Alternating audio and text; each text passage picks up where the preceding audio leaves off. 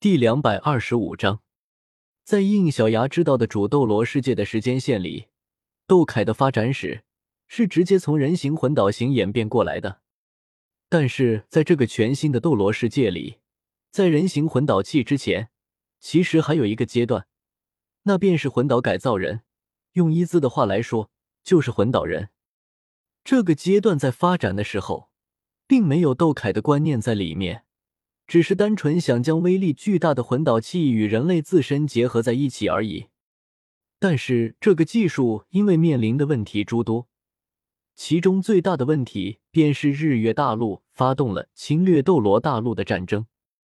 因为这个原因，魂导改造人能够带来的效果和效率，实在是跟不上战争的需求。虽然魂导人对于自身魂导器的掌控非常之高。但是魂导人毕竟保留着人类的基础，人类本身就是不可控，这样的不可控因素放在战争当中是不可以有的。日月大陆发生的第一次技术泄露，便是魂导人的叛逃导致的。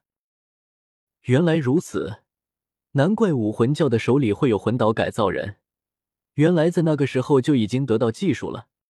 你看到的那两个没有自我思维的魂导人。八成就是你们这里的武魂教在得到技术之后，意识到魂导人的不可控，所以采取的措施吧。顺便一提，消除魂导人思维这个技术，也是日月大陆的技术。说到这里，伊兹的眼神渐渐失去了光彩。正是因为这件事情，除了我之外的所有魂导人都被强制性的消除了思维。这件事情在日月大陆那里也闹得非常之大。引发了巨大的不满，可以说，当时战争的失败跟这件事情导致的人心向背也有一定的关系。按他的说法，魂导人的发展就到此结束了，因为同期的人形魂导器正好出现并取代了魂导人的位置，技术的发展便从人气结合跳跃到了人形器的研发。那你为什么没有被消除思维？我。因为一开始压根就没有人想到我会是魂导人，因为魂导人技术就是我父亲研发，谁会想到一个父亲会在自己的女儿身上做这样的实验？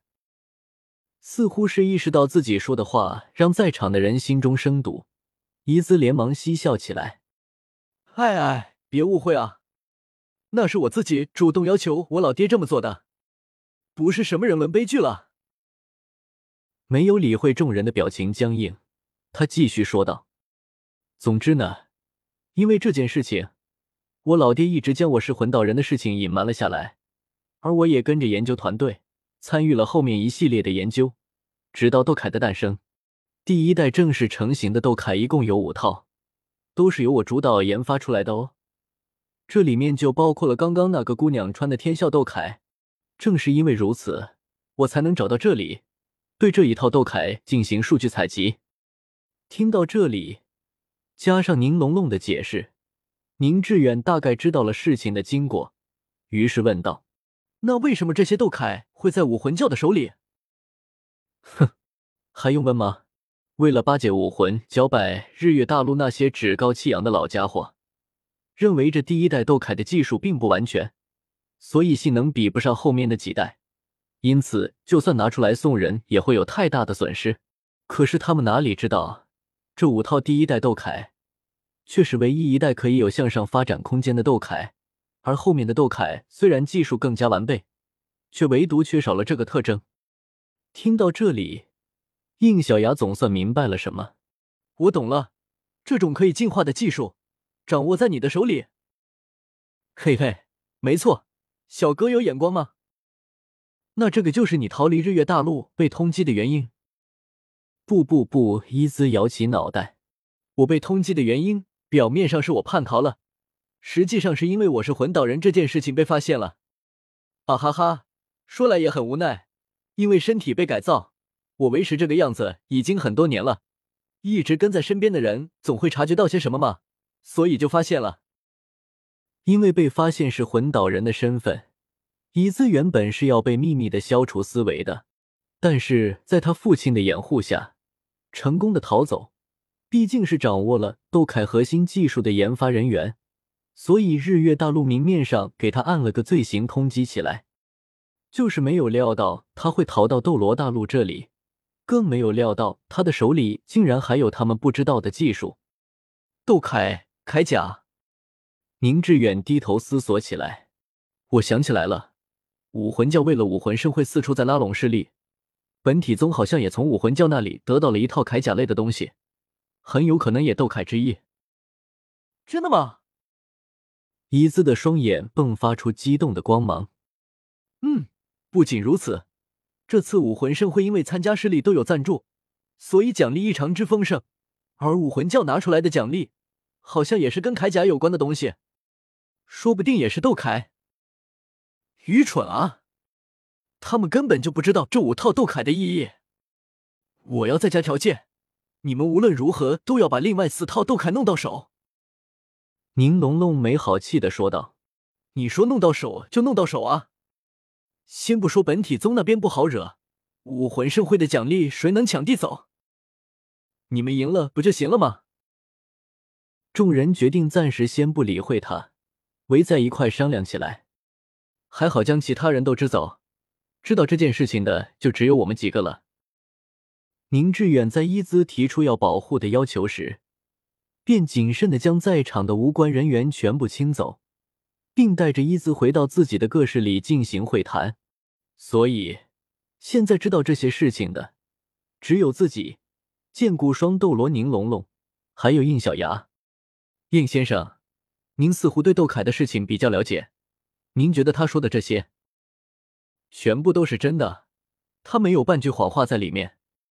毕竟有系统在身，对方有没有说谎，自己还是看地出来的。宁宗主，斗凯的价值非常之巨大，如果单纯从表现力来看，他甚至可以说是与我假面骑士体系十分接近的存在。缺点就是成本太高。且需要一定时间成长，但是这一点对于七宝琉璃宗这样的大门派而言，其实根本就不值一提。宁致远点了点头，压制住心里的兴奋。有应先生的话，那我便安心了。这位依次姑娘要的研究资源，我七宝琉璃宗担下了。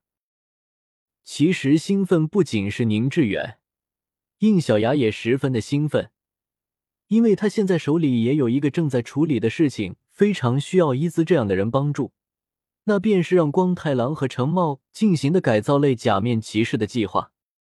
不仅如此，之前也从小曼那里得知，系统升级之后，杜凯很有可能也会成为假面骑士的解锁要素。一直以来，应小牙对于科技类假面骑士的解锁就非常的头疼。就拿五五来说，若是用魂兽解锁的话，并不像空我那样。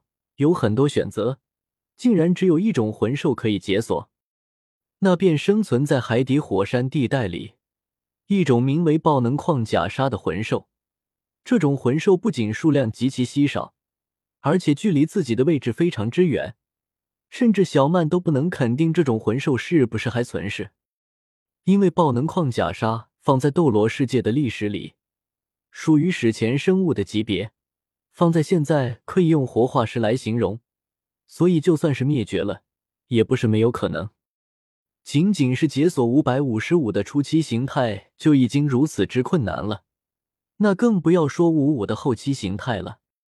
但如果斗凯可以解锁骑士力量的话，就完全可以按照五百五十五的能力风格锻造出一套斗铠。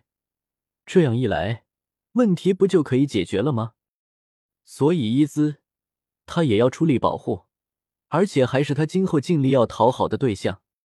读修真英格兰，请记好本站的地址：w w w. 点 f e i s u w x. 点 o r g。